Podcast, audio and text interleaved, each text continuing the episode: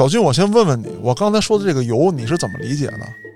油只有两种吗？嗯一个是石油，一个是那个元素周期表里面那个吗？对，他玩的就是元素周期表里这个。这玩意儿，往小了说，你建一个核电站；往大了说，你造蘑菇蛋。那这个就该判。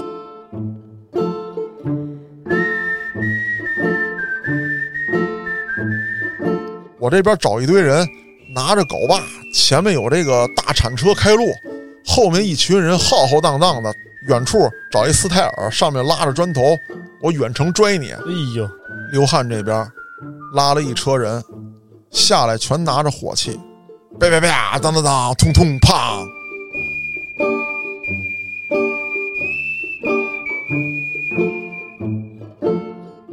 有的人活成了李子，有的人就活成了面子，面子一点灰不能沾，要光鲜亮丽。那这活谁人干呢？里子得干。我现在抽烟，我就得让你一根儿，我还得问你，抽根儿不？你会抽不会抽，你都得给我接着。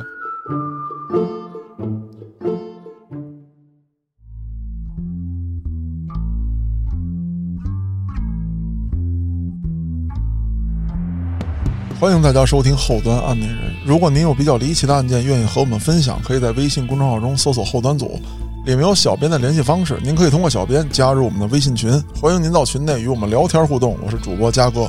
大家好，我是小俊。小俊，今天你知道我要讲一个什么吗？我要是能猜出来的话，咱们这期就叫邪事儿。哎，对，其实啊，我刚开始是卖了个关子嗯，啊。这期节目呢，也是听众朋友们说了很多次的了。我呢也一直想拿来讲一讲，嗯，但是前一段时间呢，心里一直没什么把握还有让您没什么把握的案子。啊。对，为什么呢？是因为啊，听众朋友们一直说想听一听《狂飙》的原型，哦，但是《狂飙》这个剧我刷完之后啊，我发现想揭露它的原型不太简单因为还有没有落网呢？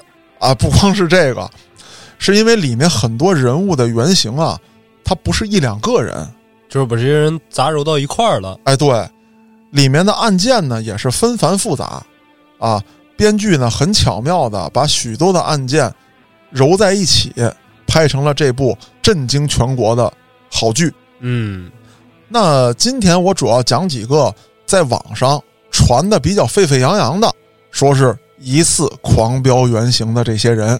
好，第一个呢，就是大家传的最广的高启强的原型哦，四川刘汉。刘汉这个人的案子呢，原来在案内人里面我讲过，那原来讲过的，今天咱就不讲了，咱讲点儿上次没讲过的。那太好了。那咱先说说啊，还得做一概述，就是刘汉这人呢，是一九六五年的十月份出生在四川省德阳市的这么一个人，他曾经担任过四川省第十一届政协委员。哦，那咱说了，本身在政治上呢，他就有职位了。那他自己还是一位知名商人。刘汉这人呢，一直行事低调，他被全国人民熟知，是因为二零零八年的汶川地震，他捐款了五千万那不少了。啊，并且在当地盖了希望小学。那刘汉这个人呢，是在这个一九九四年的时候玩期货，一战成名，挣了第一桶金。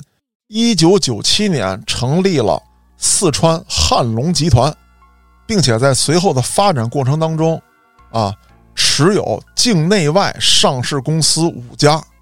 这五家公司咱刚才说了啊，是境内外上市公司，拥有全资及控股企业三十余家。哎呦，那刘汉这人是什么时候被办的呢？是二零一四年啊，刘汉、刘维等三十六人犯罪集团因故意杀人罪、领导、参加、组织黑社会性质犯罪团伙罪啊等等这些罪名，在湖北咸宁进行了一审判决。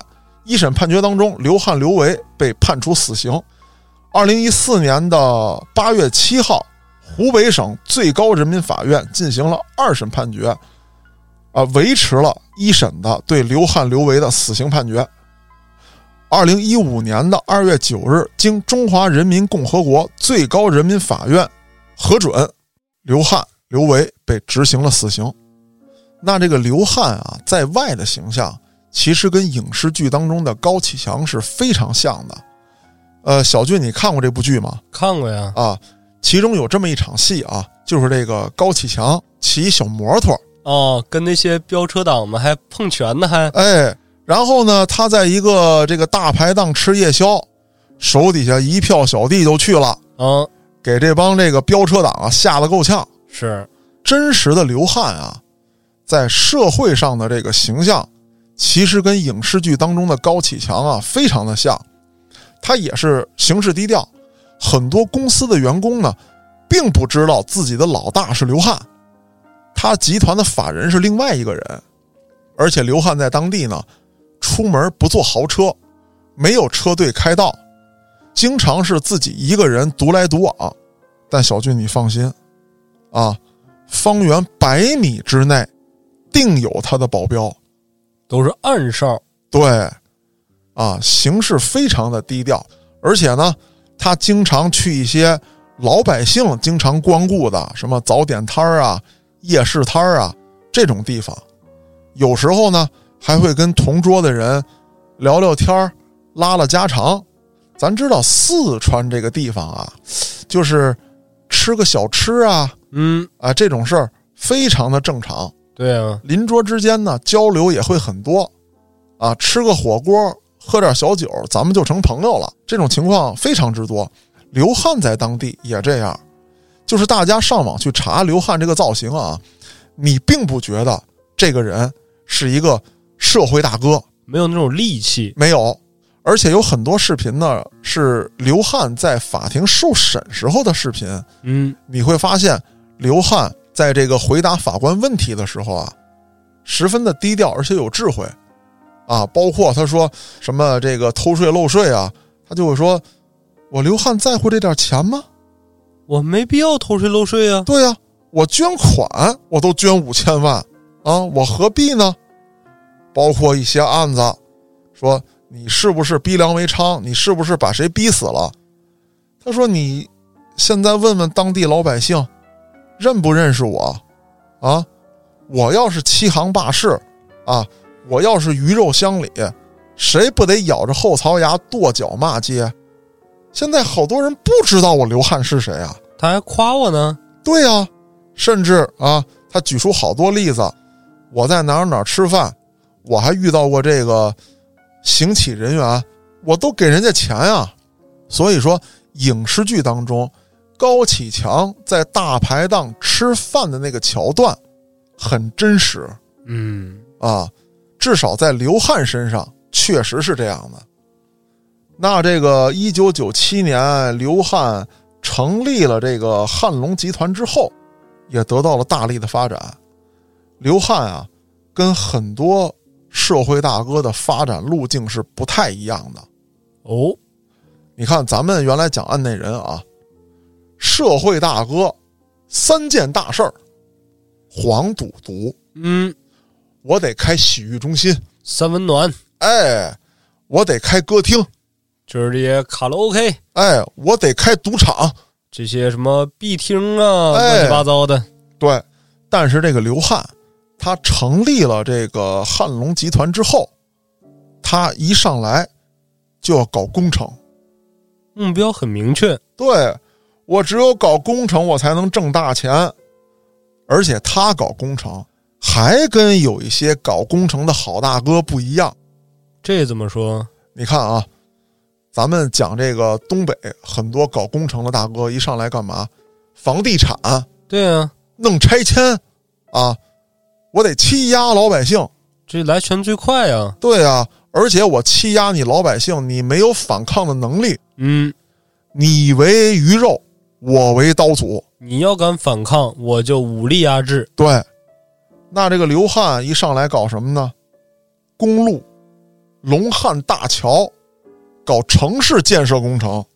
哎呦，那他能搞下这些工程，意味着什么？他这是直接跟政府做买卖、做交易啊？没错。不仅如此，两千年起，他就开始投资开发水电站。其实说白了，这些项目一个是城市开发，另外一点它是一个便民的一个项目。对啊，这些项目国家一定扶持，是啊，一定重视，而且你搞好之后，当地老百姓一定还夸你。没错啊，那这些项目只要你打通上下关系，你不但赚得盆满钵满，你还能留下好名声，而且没有那些乱七八糟事儿啊。对啊，国家替你搞定了。当地政府就替你搞定了，他不能让这种项目出问题。是啊，啊，而且在两千零一年，他还成为了啊整个四川省首个开发自然景区的民有公司。他开发了四川姑娘山风景区。我呢也看了一些贴吧，这个姑娘山风景区啊。确实是景色宜人，但它开发完了之后啊，里面有大量的夹带私货啊！哎，你比如说吧，一些你游客能到达的地方，我可能哎设了一些小驿站，嗯，然后呢搞一些什么滑道、索道、蹦极、玻璃栈道等等等等吧，类似于这些吧啊，也就这样了啊。就举个例子，不一定真有啊。就是大概我们在风景区能够看到的花钱的旅游项目，无非就是这些，是对吧？你再往深处走，啊，隐藏在山间，都是小会所。哎呀，这可牛了！这个，呃，虽然说啊，以我的级别，没有去过这些小会所，嗯，但是我当年在结婚之前，那也是。跋山涉水啊，翻山越岭啊，去了一趟咱们的沿海城市。嗨，不仅仅是这些，就是一些呃景区，嗯，就是那个给你立一牌子，游客止步的那个地方啊，什么山间野道未曾开发，什么注意安全，像这种地儿，我当年特爱去。它正常往前就应该是野路了，就没法走了呀。对啊，但是呢。这不是总有批人好奇嘛？嗯，我当时也属于那样的好奇党啊。在北京的周边，我就发现了一些这样的地方。哎，别有洞天。对，就是在山中啊，你会发现很多的林间小屋哦，无比豪华。想必这是办公区域，可说呢。而且呢，当时在这个怀柔。我就发现了这样的区域啊，都是小木屋。小木屋呢，在山里面占地呢，每一间屋子可能有一百多平的，有两百平的。有的小木屋啊，这个甚至说是盖在悬崖边上，你抬眼望去就是山涧，多危险呢！但是人家肯定保护措施做的特别好。那倒是。那你想想，小俊，在这样的地方，一间小木屋。有俯瞰群山的露台啊，环境你可想而知，那没得说了，对吧？木屋的四周都立着那种捕蝇灯哦，也就是说，你在这儿露天喝点小酒，不用担心蚊虫的萦扰。甚至我在北京的一些水源地这个边上，我还发现过这种的小会所，这么多，特别多。那基本上无人看管，但是屋里你也进不去，它都锁着呢，我也没胆儿进去啊，只能说趴在外面瞅一瞅看一看，甚至有些的这个小木屋是什么啊？你比方说这个小木屋在一个这孤立的小山峰的位置，嗯，跟我直线距离呢不远，二十多米，嗯，我也能看到立着吊桥的墩子，但你要走过去的话。没有路。哦，就是你目力可及的，就是这一个吊桥，但是吊桥还被拆了，那就去不了了。对，直线距离就二十多米，我只能隔着山望着这个小木屋。哦，但是可以看到木屋的装饰十分的豪华，跟附近的这个自然环境就有点不匹配了。对，我当时就在猜想，嗯，是谁住的呢？这可就不好说了确实，啊。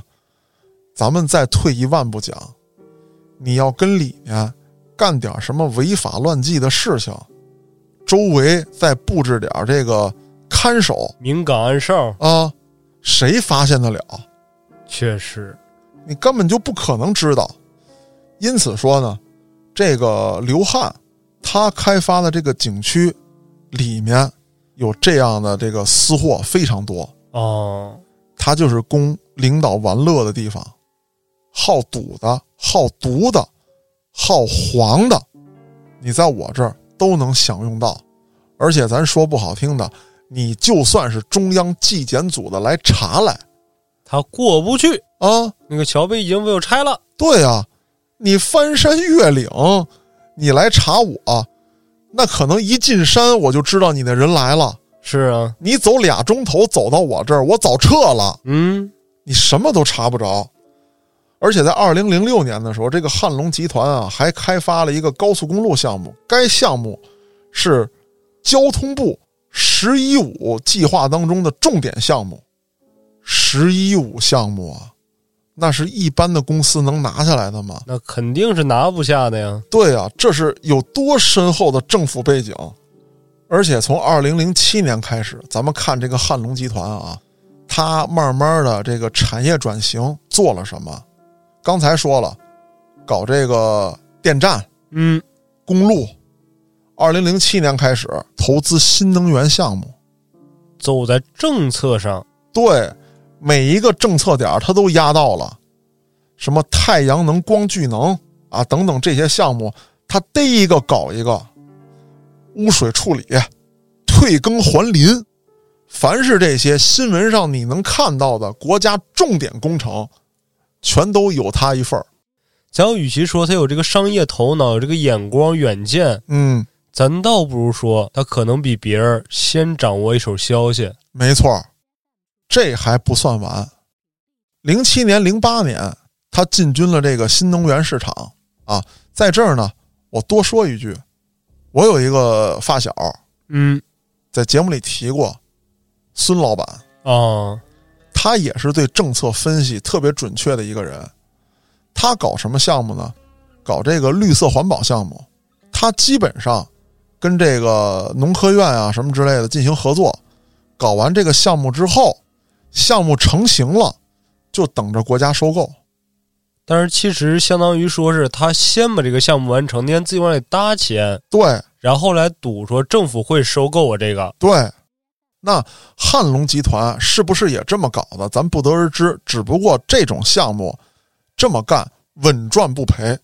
或者说，在别人看来这是一个风险投资，对但是他就已经确定了，只要我弄出来百分之一万，他会把我这个收走。再有一个小俊，咱俩弄没人收，哦，还这样呢？他弄就有人收。那这个各位听众就可想而知了。对，所以说这个汉龙集团啊，他是早就提前铺好路了。嗯，你比方说，零七年国家要颁布一个政策，咱们要大力发展哪一个行业，没准在开大会之前，他就已经知道这条信息，而且已经把后面的路铺好了。我经历半年，经历一年，我搞了科研，我搞了开发，这个项目成型了，有了眉目了，国家收购，嗯，甚至说这个并购也好，收购也好，整个企划书它早就做完了，我到时候一递交，OK 了这个事情。刚才我说了一句，还不算完。嗯，零七年、零八年，他搞了这么几个新能源项目，什么污水处理项目、退耕还林项目、湖泊修复项目。二零零九年，他把目光投向了国际矿业。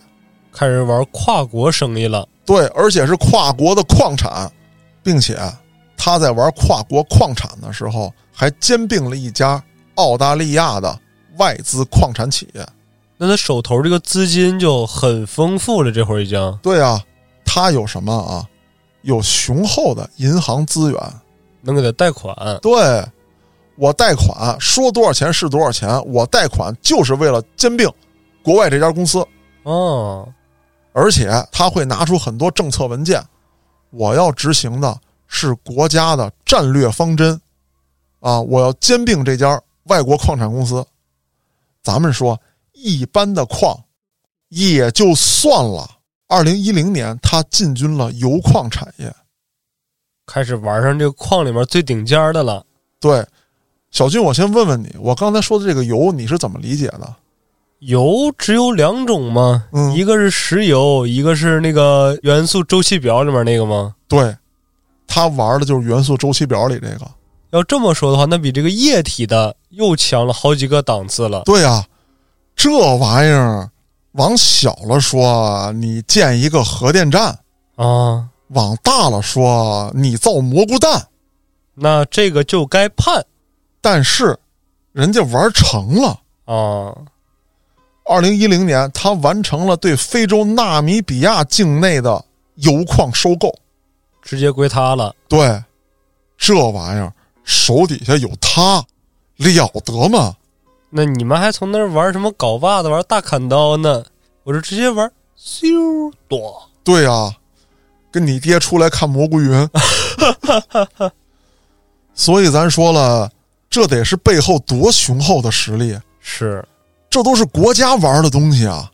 啊，我不知道小军你看没看过《战争之王》这部电影？嗯，说每个国家的核弹头都躺在这个核弹井里面，你卖 AK 四七才是大规模杀伤性武器。是啊，正常他不会去摁那个小按钮的。对，，那 OK，你玩这个油矿啊，你可能只能拿它做一两件事儿。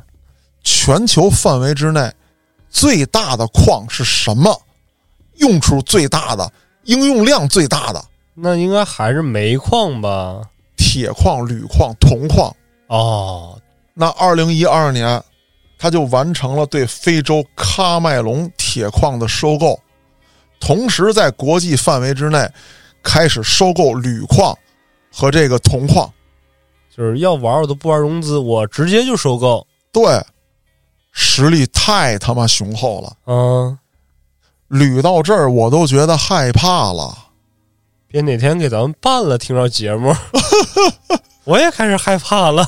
而且你知道，小俊就是玩别的还好说，嗯，玩铜矿有多可怕吗？有多可怕？咱们国家啊，铜矿资源不丰富，嗯，全世界范围之内，就这个子弹壳都是用铜的，只有咱国家用钢的。那当然了，咱们为制作钢子弹也突破了很多的技术壁垒。嗯，那可是说回来，也是因为钢子弹的这个造价啊等等的这个经济会更符合咱们国情是，啊。铜是比较稀缺的资源，还有就是铝土矿。呃，大家现在上网上搜这个报道，好几次了。这个咱们运铝土矿的这个船只，大型货船在海上出事儿嗯，啊。铝土矿也是一条重要的资源，现代工业当中，铝土矿是必不可少的工业资源。它这个可塑性强，制出来的制品呢，这个强度好，重量轻。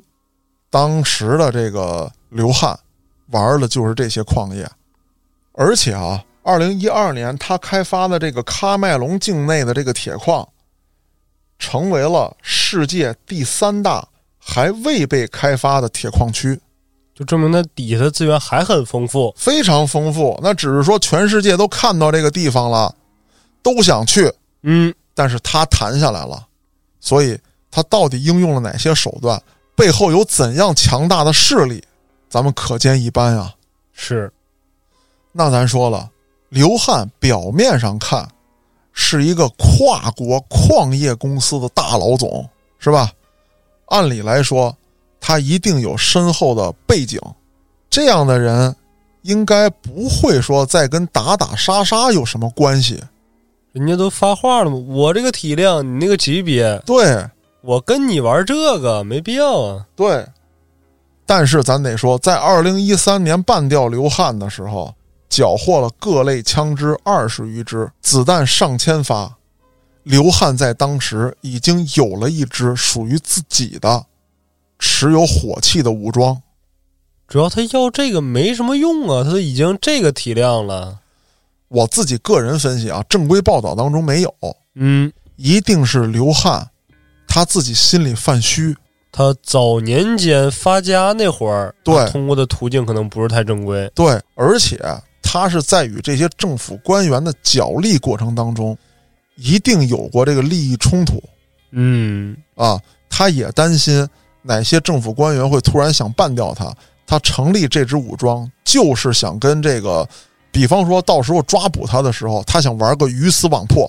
哦，哎，那咱还得说，刘汉要想获得这么大的这个贸易权利，那你说他在上位的这个路途当中，双手不得沾满鲜血啊？主要他可能一开始的时候，嗯本心并不想参与这个，嗯，但是等他真正卷入其中的时候，那就由不得他来画事了。没错，他不找事儿，事儿还找他呢。对啊，很多竞争当中啊，刘汉也是采取了暴力手段。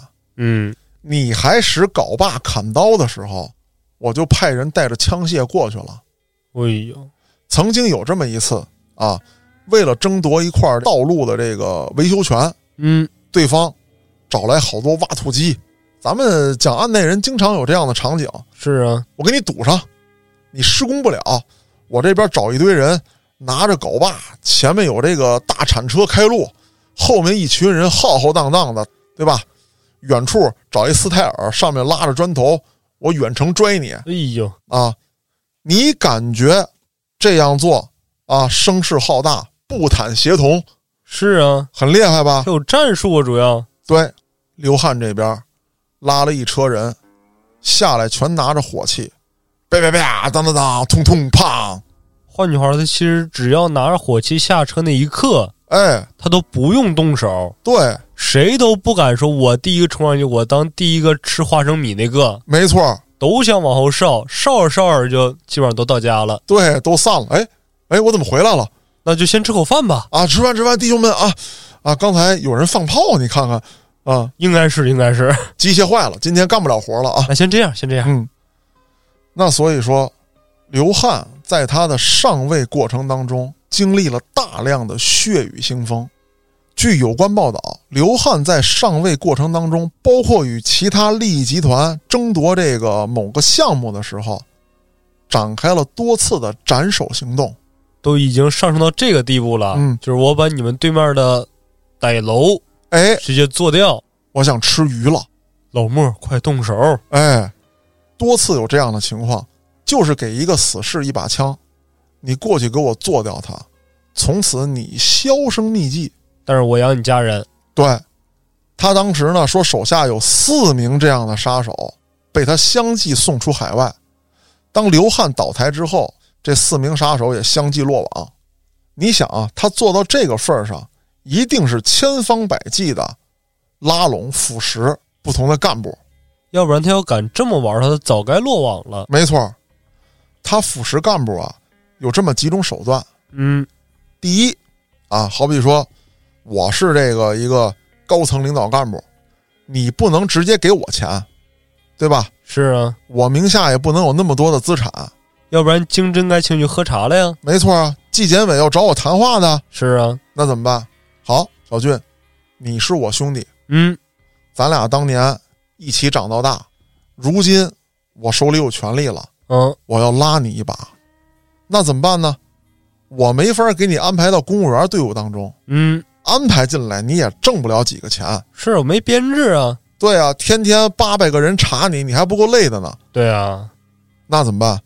找到刘汉，我兄弟这儿啊，我成立一个什么什么公司，这个项目只有通过他能办，或者说你就是施工监理，哎，那也挺好啊。对吧？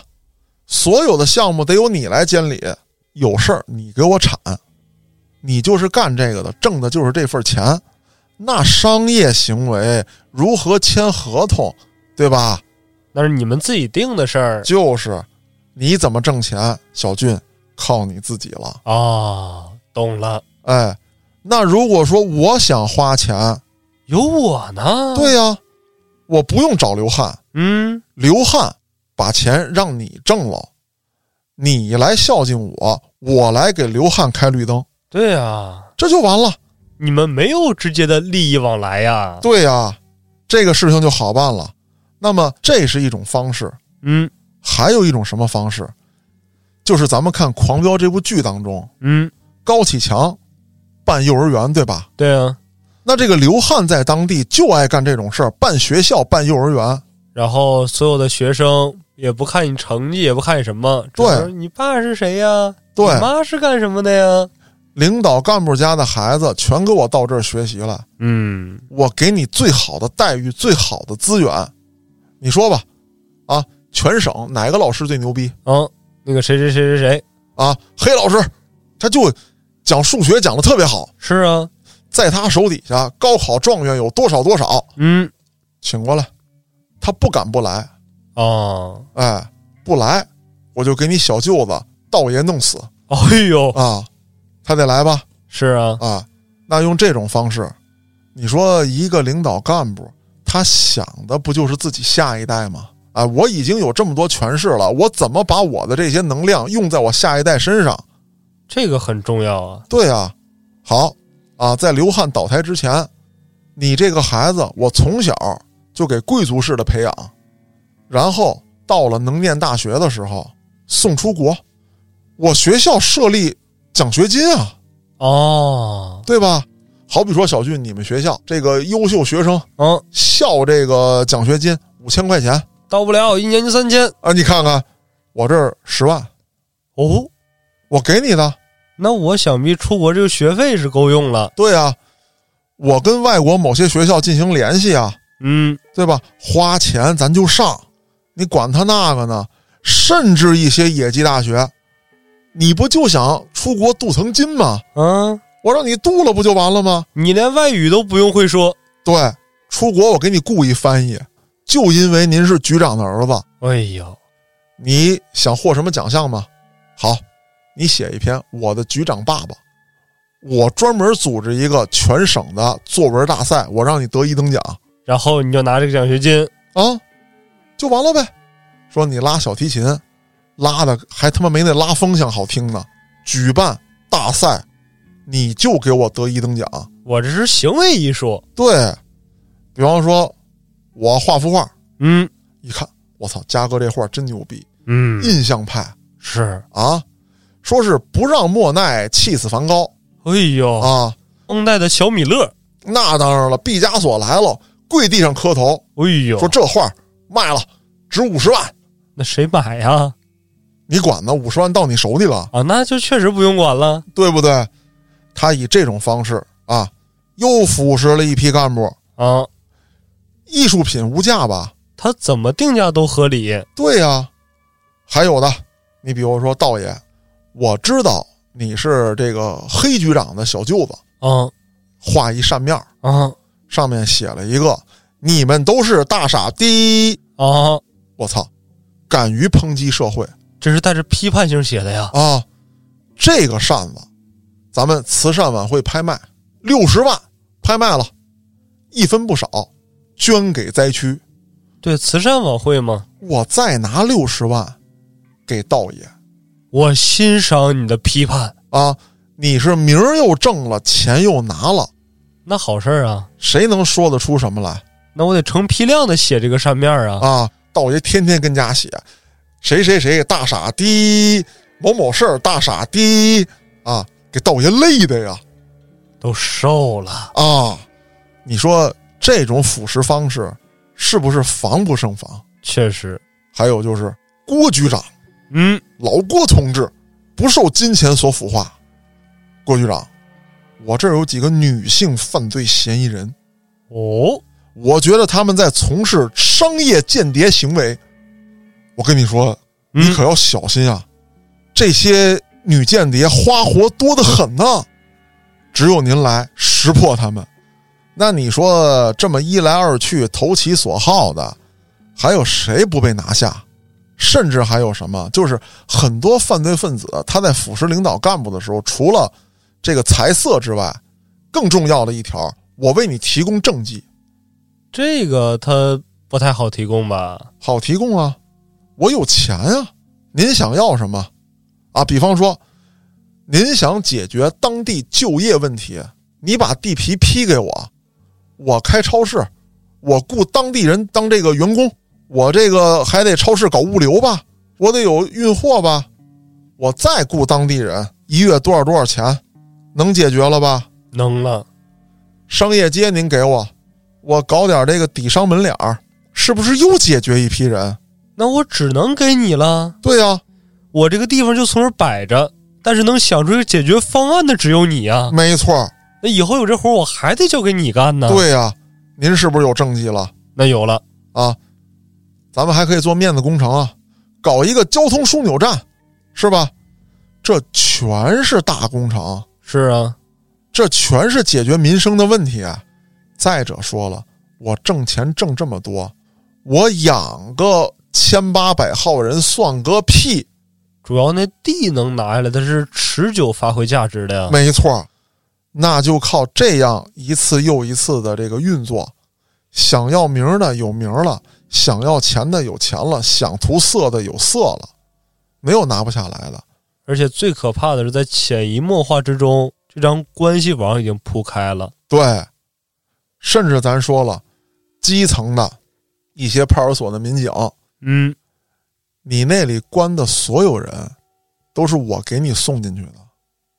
哦，没事儿你就关着他，我今天让谁出来，谁就得出来。再有一个，我已经跟上层的关系到了这个份儿上了，我给你一个派出所所长送人是给你面子。你家孩子想不想去局长那个学校，那我我有这个荣幸吗？那就看咱俩关系怎么处了。局长家的孩子能去 America，嗯，你们家的孩子去过奥斯吹利亚是没有问题的。实在不行往刚果送一送，我也能接受。对，那就别去了，我天哪！就这样，这个刘汉一步一步的，就是越做越大，是越做越强，荣誉满身。嗯，二零零九年，昆明市授予了刘汉昆明市荣誉市民的称号，哎呦，也是在当地发展旅游业。昆明市当时一想，一个外地人来我们昆明发展旅游业，又盖宾馆，又设旅游线儿，又给修路，这是对昆明多大的贡献啊！这是一个大善人。哎，但谁成想呢？这个刘汉的背后啊，孕育着极大的罪恶。基本上啊，在各个地区，只要有流汉触须所处的这些地方，你老百姓也好，你竞争对手也罢，你合作伙伴也罢，你只要是不听我流汉的，我就让你消失。而且消失的非常合理且无影无踪。对，出交通事故的，这个喝完酒不幸坠楼的，与人打架斗殴身亡的，比比皆是。每一个案子，啊，你都能查到卷宗。都是意外，意外，各种意外。哎，意外，意外。弹钢琴突然这个心梗爆发啊，那这是没招啊！啊，嘎了。那当然了，为铲除刘汉的这个组织，中央也是下了很大的力度。二零一四年的五月二十三日，刘汉、刘伟等三十六人犯罪团伙被一审判处了死刑。啊，更具体的，刘汉的这个案子可以翻过去的案内人，我讲的很详细。是，嗯，今天呢，就是把刘汉的这些行为罗列了一下，说了一些啊上次节目当中没有说的。那接下来呢，咱们要讲一个原型是谁呢？嗯，东北的李家三兄弟，这三位在网上啊也是传的沸沸扬扬，是李伟、李健、李彤三人。这三位呢都是国企的领导，有一个外号叫做“电老虎”。想必他们是搞电力这块的。没错，那在这个狂飙案件当中，嗯，是不是也有这么一个不约而同的，角色在里面是的，啊？打掉这三个人的时候啊，这个老大李伟已经六十岁了，老二李健五十五岁，老三李彤也已经四十九岁了。这三位兄弟啊，在年轻的时候啊，都是哈尔滨电力公司的工人。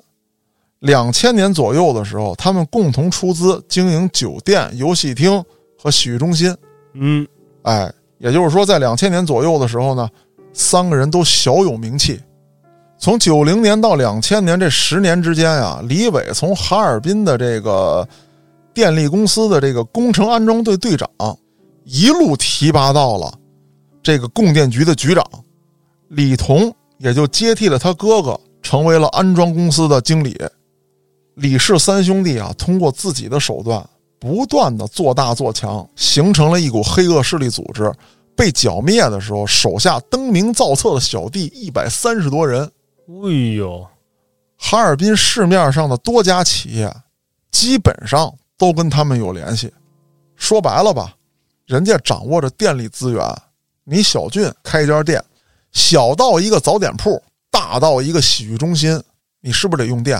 那肯定的呀，你不找我李家三兄弟，你这地儿就没电。就是暗无天日。对，啊，那 OK，说我就他妈豪横，我给你开一烛光晚餐。对我点蜡烛啊，哎，好，我电力公司，我跟消防部门就没联系吗？也有啊，我跟工商部门就没朋友吗？那肯定也能说得上话。我查你不就完了吗？我让你死去活来。OK，你说了，不就你李家三兄弟吗？我能在当地啊搞大买卖，我还背后能没点势力？真事儿了，那就得分分，这个势力跟你更近还是跟我更近？哎呦，我最起码啊，你虽然是国企，嗯它叫企，但我掌握着能源的控制权。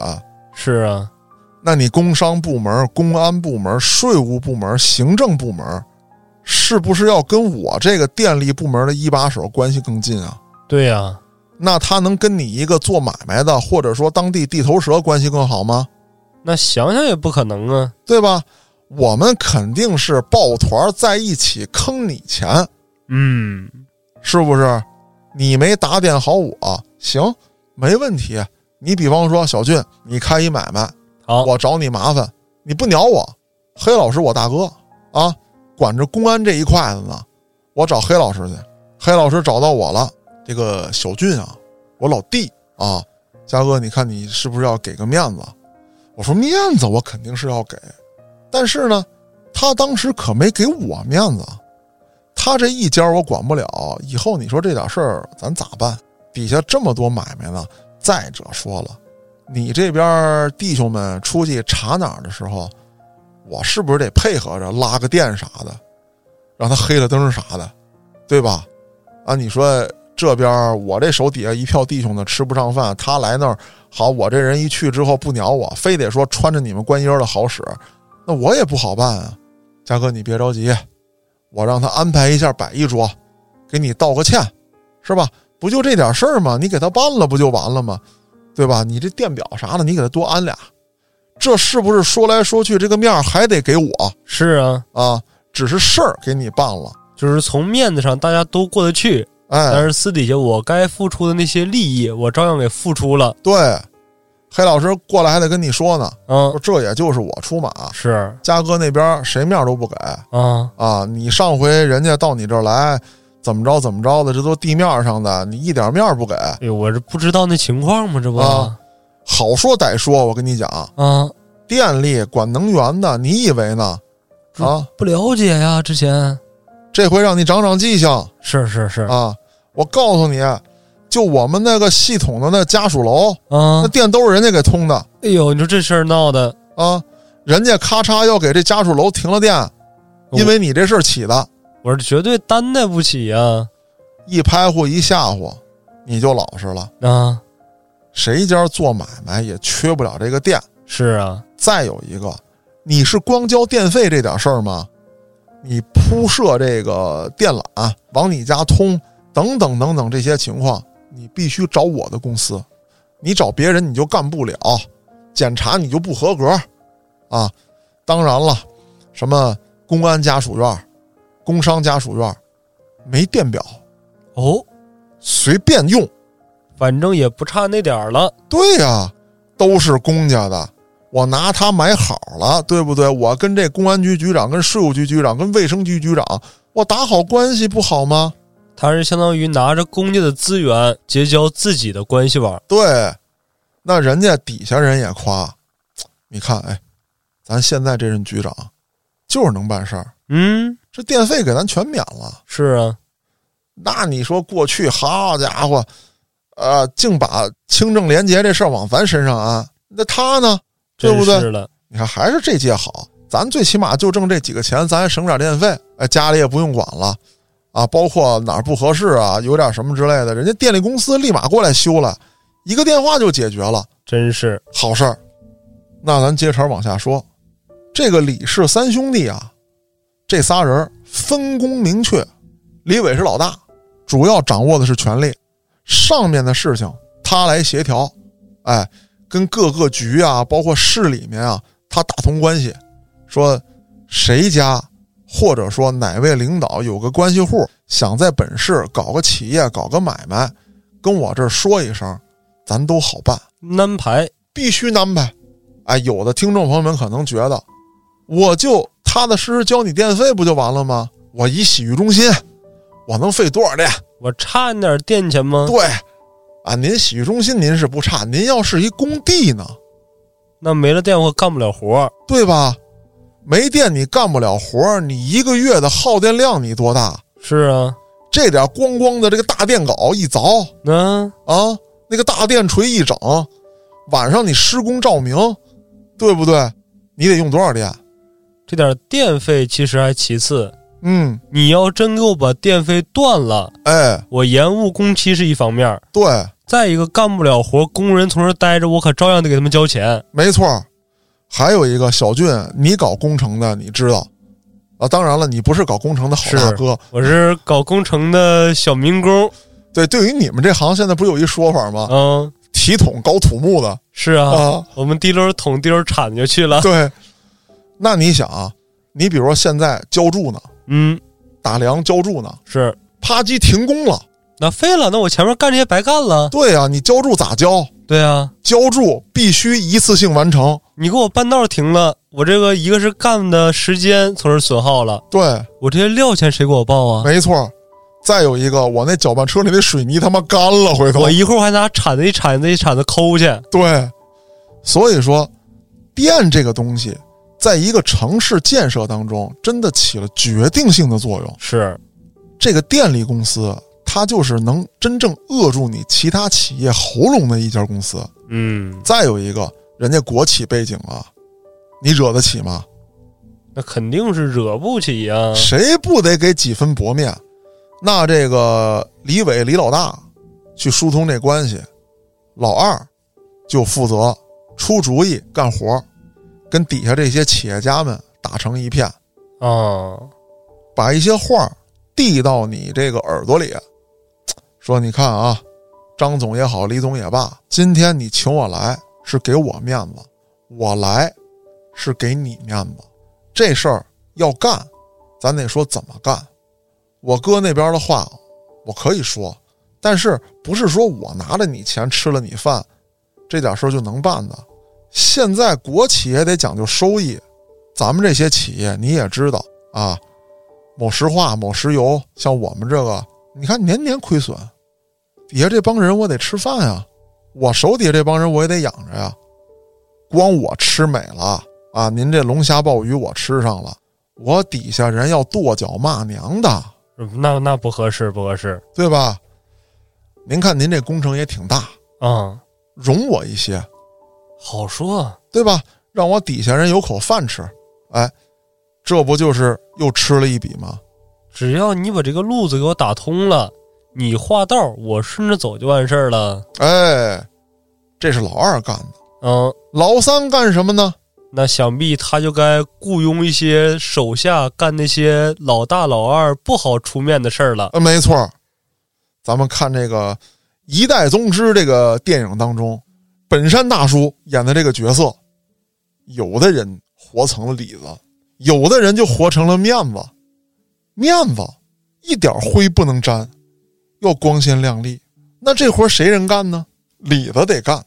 我现在抽烟，我就得让你一根儿，我还得问你抽根儿不？你会抽不会抽，你都得给我接着。只要你给了，我就得会抽哎，那他干的就是李子这点事儿。哦。谁跟他们哥几个较劲，他就带着人灭谁，啊，甚至有一些这个拆迁的事情，他都管。这么细碎的都亲力亲为，对，老三干的就这活儿。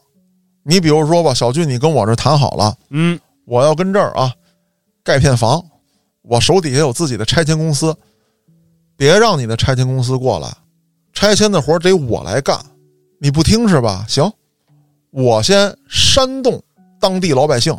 我跟你说啊，嗯，知道我谁吗？你谁呀？我李彤，不认识不认识。啊？我哥电力公司总经理，你这儿拆迁多少钱？补偿款我可都知道，比他们给的要高。你傻了吧唧，你愿意签你签吧，你不信你就试试。我从这村人里面嗯，找几个，以更高的价格签了。那我肯定是想多挣点钱呢。那好，人家那边来人了，我给你们输送武器，我化妆成村民跟他们对着打，干他们！哎，跟他们拼了！嗯，压鸡给给，你连钱给不到位，我就啊让你见着我们家煤气罐子。卸你雷巴渣！嗯，哎，一顿干，干跑了吧？说你拆不动，这活就得我来那还真是。啊，只有我能拆动。那我怎么拆啊？第一步先断电哦，对，这个他也方便。啊，断完电之后断你家水，断你家路，趁你家晚上不注意啊，尤其是他们拆迁爱选冬天。给你家墙上凿一窟窿，啊，我也不给你全推完。对。这一个窟窿，你就看是你先冻死，啊，还是先搬走？哎，小俊你可是知道的，啊？就内蒙东北那边到了冬天，我的妈呀！那是真的会死人的哟。啊！我们那块儿今年嗯。管道出点问题，啊，室内有供暖的前提下，室内温度应该保持在十五摄氏度，那也够冷的就是很冷啊。啊！但是你要看外边的话，已经零下四十多度了。天哪，从我们那儿墙上怼个窟窿，这就跟谋杀没有区别了。你家要是供暖的啊，嗯，当然一般村里头也没有这个市政供暖，基本上烧煤烧柴火。我咋办呢？我给你家晚上拉一大车，柴火全他妈卸走，窗户给你干碎，墙上给你干一大洞，你搬不搬吧？哎呦，这太损了！啊干一个窟窿往里进风，啊，干两个窟窿穿堂风，对。他还要让我中风。然后在你家村边上，我盖点那个那叫什么彩钢房，里面通上暖。哎呦，你怎么着？我进去热乎热乎呗。你躲躲吧。啊，行，你硬气。你说我找一塑料布，我给墙堵上，嗯，我跟家里头妈炕席我烧了，啊，对吧？我就跟他对抗。我跟对抗，桌椅板凳我他妈也烧了。你敢来，我就跟你死磕。对我敢来，你今天我就血溅你一身。哎，老婆孩子呢？老爹老娘呢？你咋办那你们先出去躲一躲吧。啊？不让进。我们这个屋啊，每一个彩钢房，每一间屋对一个家庭。没有我们这个家庭现实，如果你这家凑不齐人，这屋就给别人，哦，你自己看着办。这么吵着闹着，天就擦黑了，北风那个吹，那这个人就要不行了呀。对呀、这就到家找你去了，进去吧。这孩子冻得都不哭了已经硬了。啊！你爹我也快不行了，你妈啊我也快不行了，这媳妇儿就就地打滚啊！啊，哎呀，我嫁给你一个窝囊废呀！那你说你咋办？那也真是没辙了。对吧？先进去，咱们再谈这事儿怎么办。等于说是不打你不骂你，把你逼上绝路。到时候人家也说你自己要来的呀，对呀、我们可没让你签。啊，问题是你人一躲开屋子，那边哐啷就给扒了。我以为没人住呢。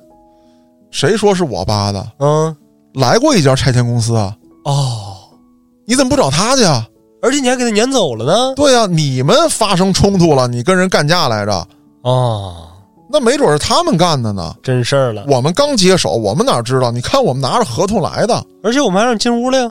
对呀、彩钢房，这救你们命的，这都是我们干的。嗯，呃，你现在反咬一口，倒打一耙，你出去。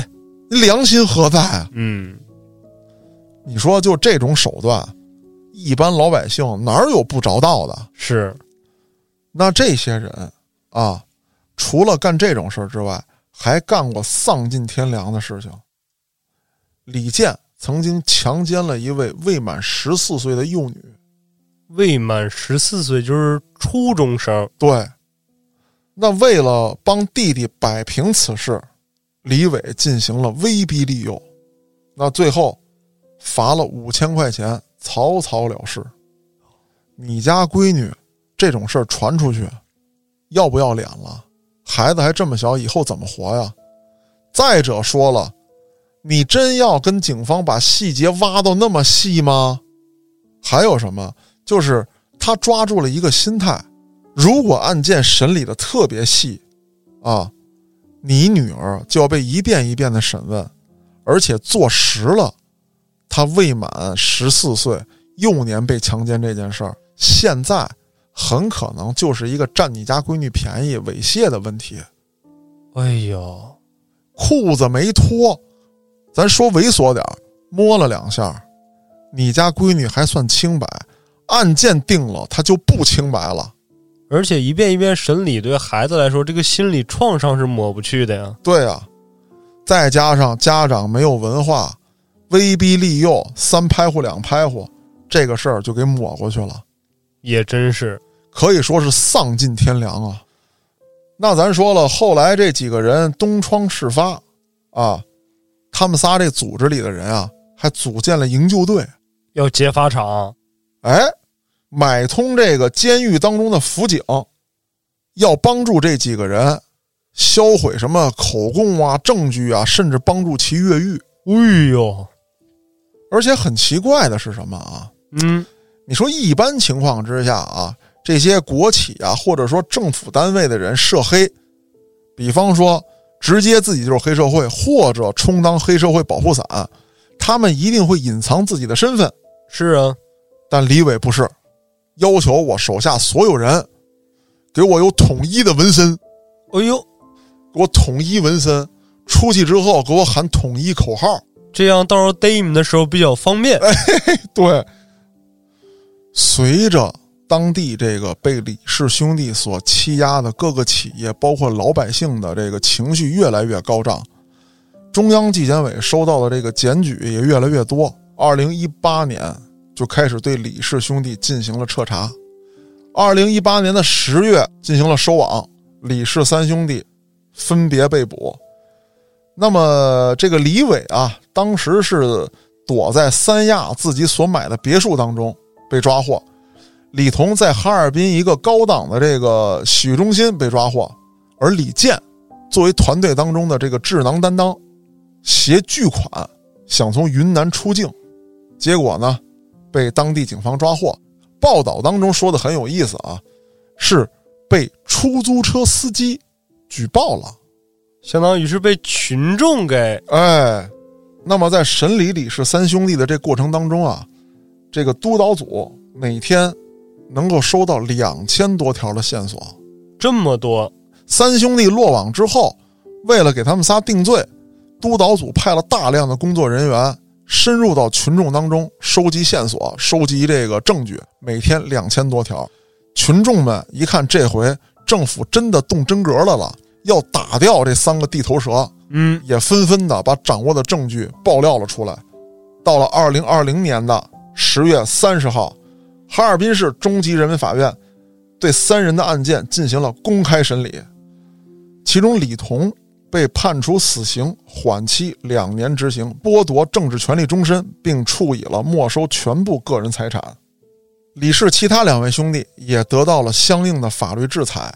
这起案件还涉案了三十多名的公职人员，啊，对这三十多人进行了调查。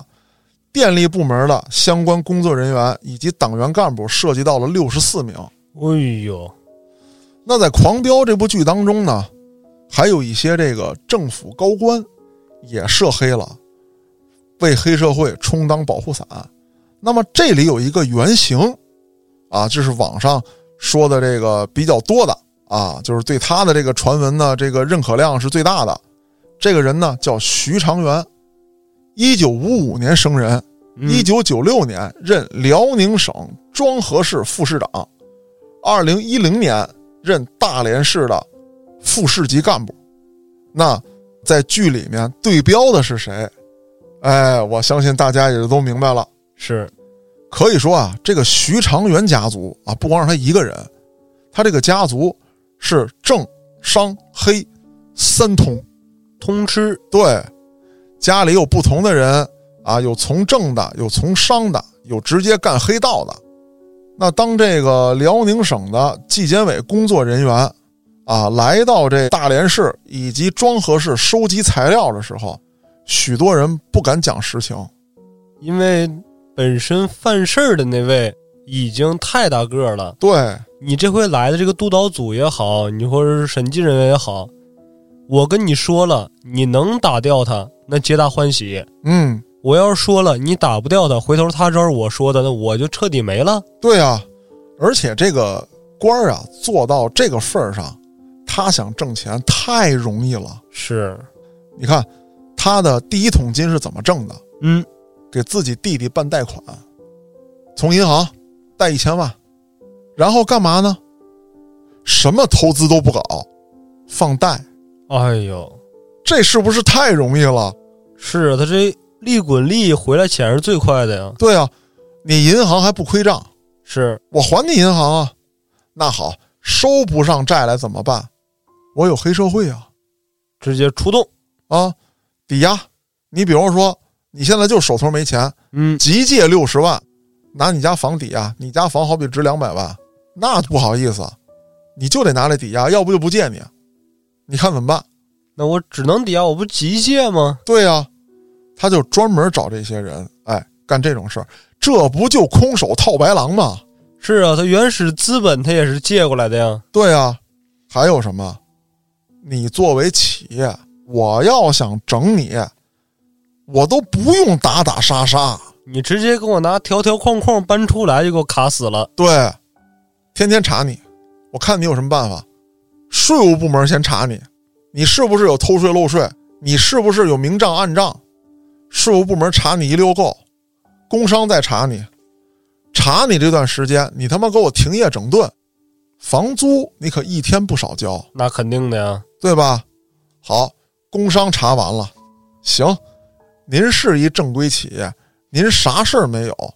我消防的查你，我高低查出你点毛病来，就是没有任何毛病，这时间我也耗不起啊。对啊，我开业三年，查我查两年半，可不是吗？OK，你别的都查完了，好，我找俩黑社会，黑社会刚出道的小屁孩跟你家门口摔一跟头，嗯，赔钱，为什么呀？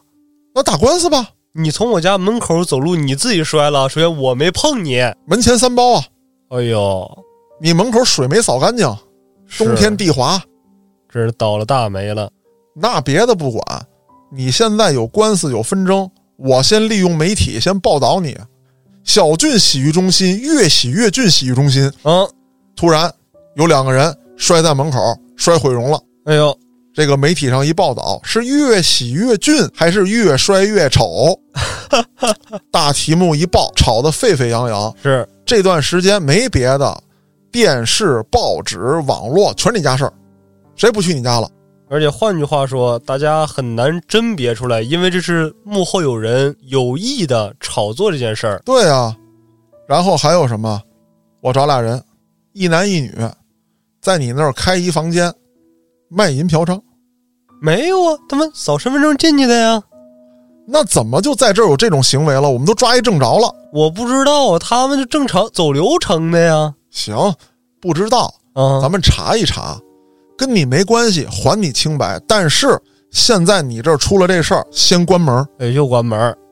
那你说，你作为一个企业，哪怕说你手下一众小弟，你有办法吗？我使不上力啊。对呀。我去逮谁去？我去弄谁去？对啊，所以说最后怎么办？所有的这个商户必须臣服在我的脚下，是没有我，你们狗屁不是。没错，我让你挣钱，你能挣钱；我不让你挣钱，你裤衩子都给我赔光了。在你的脚下我没有尊严。对，那他作为一个市级领导，嗯，后来呢，又到了这个大连当了副市级的领导，手里的实权太大了。没错，咱还得说，大连那是一座很大的城市，嗯，港口城市，有货运，有旅游，要大搞发展。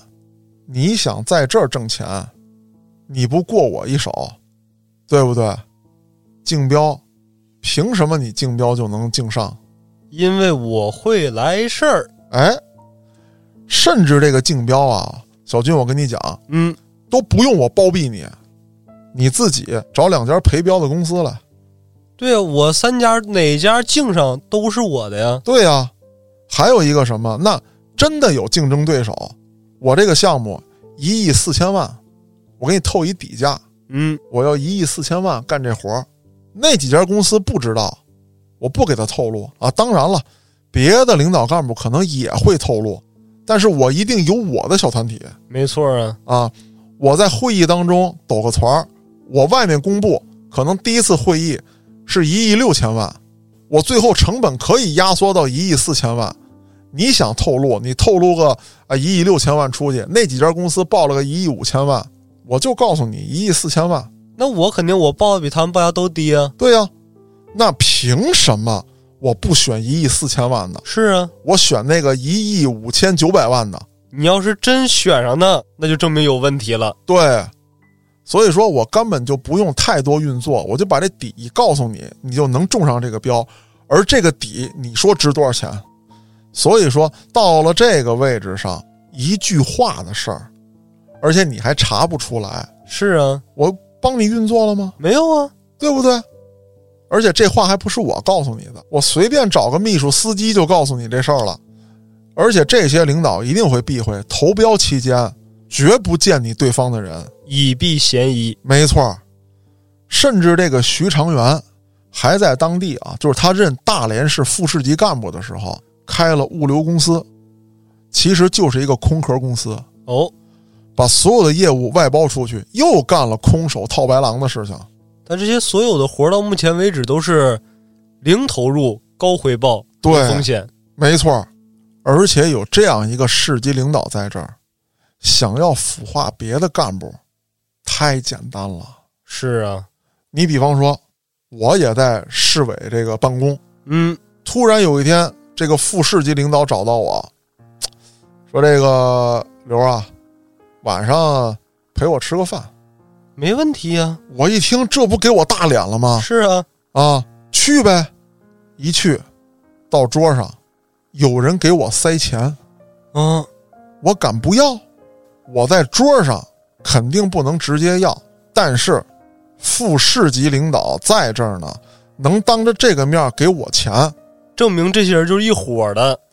对我心里太明镜了。那比方说，对方一有这个意图，徐市长站起身来去厕所了，我要是不收这个钱，以后你就是外人了。对，我要收了这个钱，那大家是自己人呢？可我把柄也在你手里了。没错，以后如果查下来，可没这姓徐的什么事儿。他走了呀。对他不在席上，我收钱只能是我私自犯错误，所以这种局一旦打开，想腐化谁就非常非常的容易，比你自己作为一个这个从商的，或者说黑恶势力一点点的去巴结领导，要容易的多。没错，有一些事情，只要他一会议，底下人可就争相去办。你比方说，最近逮了一批，这个市委领导一看，这个小俊局长啊，哎，你看咱们市现在呢，主要以经济建设为主没错，啊，那么主要打击的就是经济方面的犯罪，啊，不能让他们钻国家空子。是但是对于这个治安啊，还有这个当地的这个老百姓的这个生活啊，我觉得很多人呢就是临时犯错啊，啊。如果说咱们这儿的犯罪率太高，可能对外来投资会有一定的影响。明白。你酌情的看一下，如果只是老百姓一时糊涂，咱们要给他机会；如果是黑恶势力欺压百姓，扰乱咱们市的社会治安，一定给我严办。好，收到。我这么一会议，你还能不懂是什么意思啊？这个时候，这些所有的老百姓提出来的各种问题，那他们就一定是一时糊涂。哎，咱们这个市的社会治安这么好，就不存在黑恶势力。没错，啊，就是这么个情况。而且这个姓徐的呀，是当人一面背人一面。你看他平时啊，衣着很朴素，而且这个在不办公事儿的时候，绝不用公车。甚至在市里的这个大会上，就拍着桌子说：“咱们都是老百姓交的钱养的，那雇的司机，那买的车，烧的油，都是老百姓的钱。你一开着它，啊，到学校门口，给你家孩子撑门面，啊，想让他知道你们是领导干部的孩子不受欺负是吗？你开着他给丈母娘老丈人送礼去，想让他知道你们家有背景是吗？”不怕有一天老百姓戳着你们的脊梁骨骂你们吗？这个清正廉洁的形象就跃然纸上了，就啊！而且在一些这个电视媒体采访的时候，他还诚心露出来自己这个衬衫啊磨破了的袖口，哎呦，起了毛边的领子，这个两袖清风为人民呐！啊，就是应了网上这个。前段时间非常流行的这么一句话，说有一天我们的手脚终将被折断，但是衣领和袖口依旧笔挺。是啊，就是他的衣服虽然有磨破的地方，但是很笔挺、很干净，大家一看就是一个廉政的官员。甚至有一次，他弟弟被人查出来有问题，犯了事儿了，他直接在大会上当着媒体的面就说。我弟弟出了事儿，先严办我，我难辞其咎啊！对，我要让所有的人都看见，所有的领导都知道，你不单要做好你自己，不被腐蚀，还要管好你的家人。现在，我向市党委班子提出暂停我职务。就是，哎呀，不至于，不至于，他犯的错跟您没关系啊，你是一个好官啊。他在这个会上。发布了这个消息之后，媒体也报道了吗？万民上表。是啊，好官啊，这是。那这个时候，我跟你说，小俊，这是一个极其高明的操作。嗯，如果他弟弟被定性为比较恶劣的案件，这事儿就不好办了。他肯定是要受到一些连带关系的呀。对，那他既然这样表态了，证明这个事儿其实还不大。那你公安系统就不能让这个事儿大喽？是哦，您看，市长同志或者说副市长同志，您弟弟没什么大事儿啊，您不用这么这个自责啊，小小不严的，该处罚处罚了，我们也秉公执法了，没包庇啊，没包庇，所以说您不用紧张，不是大事儿。哦，合着他其实，在媒体面前的这么一番表演，哎，变相也是在捞他弟弟。对。哦，他这个高明的手段就是没有说私自给你什么局长打电话，说这个事儿啊，给我从轻发落，我还欠你人情。但是现在我这个上媒体了，你们应该看见了。对，那怎么办呢？市委领导班子的颜面要不要？这个事儿涉及到你公安系统，你怎么权衡？是，对不对？那好，他在大会上已经说了，我弟弟犯事儿，我要停职。如果他真犯了大事儿，停是不停，是不是会跟他扯上关系？那你公安系统只能说这个事儿不大，领导您别太紧张，别小题大做，这都是人情世故啊。嗯，所以说这些级别的领导玩的这些棋，真的玩死你，我是压根想都想不出来，对吧？那咱们转过头来说，这个于氏家族手下这帮人。那真是鱼肉乡里啊，可以说是无恶不作，开赌场，涉及黄色产业，欺行霸市，以各种手段拿到国家项目进行开发，挣了个盆满钵满。嗯，但是随着咱们国家打老虎、拍苍蝇、反腐行动，以及相继展开的扫黑除恶专项斗争，这位大老虎在二零二零年落马了。徐长元案涉案人员高达二十四人，里面有大量的厅处级干部，哎呦，还抓获了涉黑人员百余人。那么，二零二零年这个姓于的落马之后，大连市并未停止专项斗争，随后又展开了多起的清查行动，之后又有三十五人因为违纪问题被查处。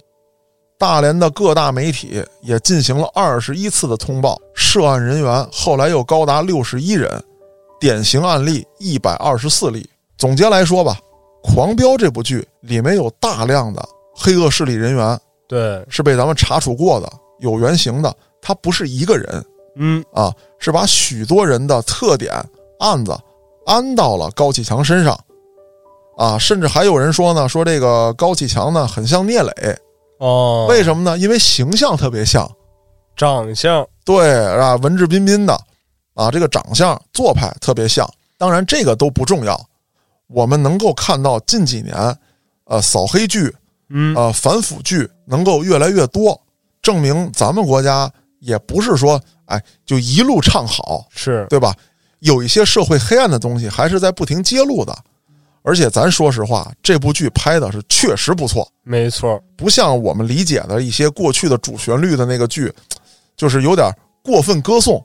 其实说白了，之前那个剧有点两极分化太严重了。哎，对对对就是，好人，我是无条件、绝对的好，就是从始至终我就是好。啊，一点毛病没有。对，坏人我做根儿就是恶，我就是恶着出来的，我就恶到哎哎走。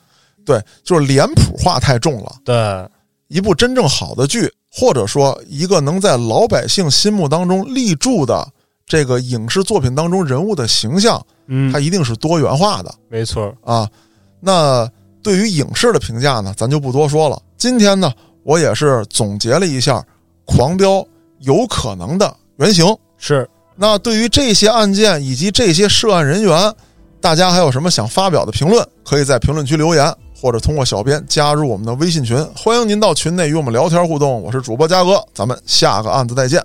生命的挂历倒数着失去，却也留下坚毅的证据。真相不言语，只是按下暂停，等待开启。人群中。我尽全一介傲扬装，逆着风击碎了不公的高墙，遍体鳞伤，换一次希望。让罪恶的谎藏无可藏，谁能支配平生？